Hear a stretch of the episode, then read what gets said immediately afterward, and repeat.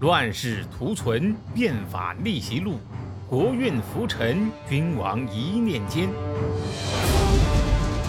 看两千五百年前的战国乱世，各国如何解锁强国路。每天十五点，西哥为您解码战国史。您呢，听了要是觉得还行，麻烦动动您的小手指儿，戳一下订阅。顺便呢，再关注一下西哥，免得咱有缘人擦肩而过，那不是悲剧了吗？魏惠王一看这未央啊，带兵找上门来了。好你个狗东西，未央啊，未央！魏国虽然不是你的祖国，那好歹也是你曾经战斗过、奉献过的地方，你怎么能下这样的黑手呢？啊！当初你来劝我称王，我还以为你是念雇主的情分，没想到啊，你竟然如此不是个东西呀！给我揍他！然后啊，魏惠王就用了一个人，公子昂率军啊，来教训魏阳这个不知道天高地厚的家伙。不过魏惠王他没有意识到啊，公子昂是个很有哥们义气的人。偏偏当初魏鞅在魏国的时候呢，跟这个公子昂啊是意气相投。魏鞅一看是公子昂领兵前来，哎呦，这是我魏鞅的老朋友啊！嘿嘿，他就写了一封信给公子昂：“昂兄啊，当年我们是无话不谈的好基友，哎，现在虽然是各为其主，但是呢，我是不忍心向你举刀啊。”哎，我看不如这样吧，咱们约个时间，找个酒楼，哎，见个面儿，喝喝酒，聊聊天儿畅叙一下友情。至于这个账嘛，不要当真啊。虽说是各为其主，但是呢，友情第一，比赛第二。我们呢，叙完友情就退兵，回头呀，跟各自的君主求个情，这事儿啊，不就过去了吗？怎么样？公子一看，嗯，不错，哎。还是秧歌够义气啊！我也是这么想的呀。于是双方安排见面，盟誓喝酒。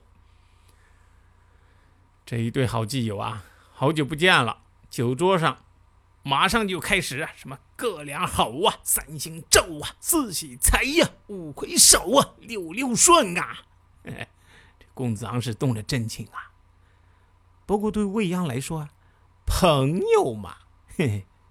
就是用来出卖的，所以两人正喝的吆五喝六、把酒言欢的时候，从未央后面冒出来一对士兵。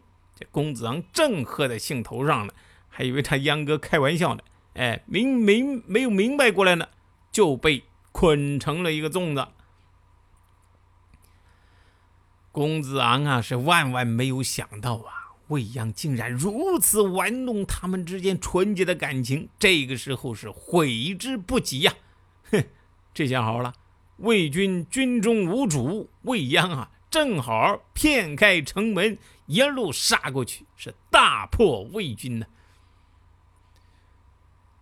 但是我们再来聊一聊那大秦帝国啊，在这个大秦帝国里面，这事儿啊，却完全是另外一个样子了。小说里边，作为变法家的未央，同时啊，又是一个运筹帷幄的军事家。他精心设伏，让这个自大自狂的公子昂进入伏击圈。然后呢，未央又是一顿大义凛然的说落。公子昂呢，则是一个酒囊饭袋，哎，庸俗无能，还附庸风雅，被这个未央啊是一战全歼。至于两人之间的友情，也变成了。公子昂是从来就打心眼里没有看得起过未央，以贵族自居啊，戏弄侮辱未央。而未央呢，则是因为当时啊寄人篱下，不得不与公子昂是虚以委蛇。哎，反正对他也没啥真友情。哎，这么一写呀，这个一位大义凛然、一心为秦国谋利的军事统帅跃然纸上，而公子昂呢？庸俗猥琐的腐朽贵族，一脑子的豆腐渣，这么一正一反哈，未央的形象就更加高大了。哎，而且呀，这么一写呢，这未央啊，哎，为了这个自己的胜利而出卖友情这个事儿啊，不存在了。未央啊，这个胜的就更加正义凛然、理所当然。但是事实上呢，前面我们已经说过了，两下一对比，你就会发现，历史在小说面前完全是颠倒了个个儿啊。从历史的真相来说，未央这一招叫胜之不武，他赢得非常不地道，甚至很缺德呀。但是有人会说哈，两军对阵。各为其主，兵者诡道也。你要怪只怪公子昂想用私人感情来解决两国交兵的矛盾，只怪他太幼稚啊！但是你要知道，这是两千五百年之后我们的观念，在当时可不完全是这样啊。你像在这个春秋时代。打仗可一点不像现在这样，不是你死就是我活。那个时候两军对阵呐，非常有绅士风度，有点啊像现在的演习，双方啊，呃这个比划两下，然后彼此商量一下谁输谁赢，哎就可以打道回府了。你到了战国的时候，虽然说战争越来越残酷，但是春秋遗风还在呀。像未央这样利用友情下黑手，在当时啊，那就显得太过分了。所以啊。激起了公愤，由此可见呢，魏阳这个人在这个战场上打仗和在朝堂上变法那是一样了，为了目的不择手段，没有任何顾忌啊！他呀，不在意自己落一个卑鄙小人的名声。所以这一仗啊，秦国是赢了，但是魏阳个人呢，却是彻底的输了。不光秦国人对他的暴政是恨之入骨。现在魏国人也恨他个痛天呐，觉得这个人呐太渣了，实在不是个东西呀。经过这一仗，魏老虎的家底儿也是彻底的败光，魏惠王啊，现在是彻底的被打怂了。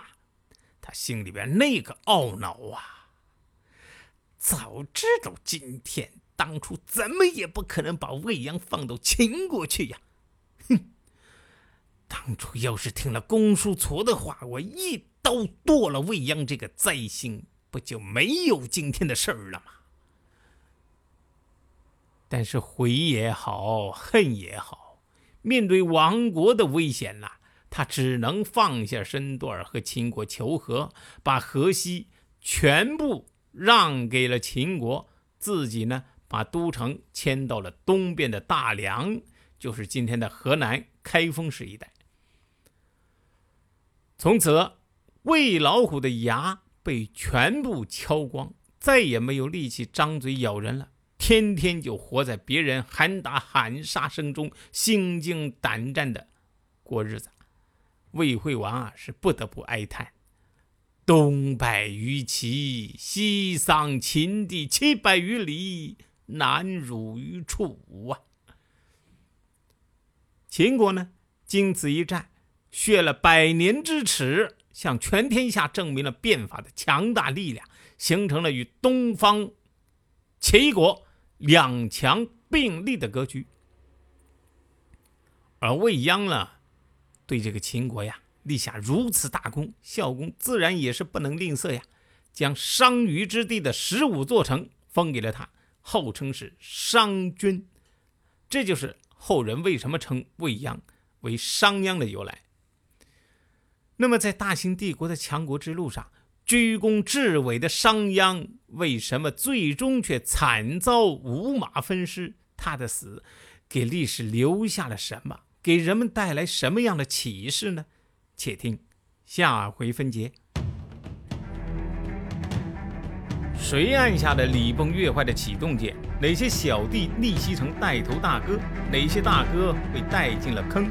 又有多少君王魂断强国路？鸡哥从《资治通鉴》《战国策》《史记》中筛出战国大事件，为您剖析国运密码，轻松理清战国乱史。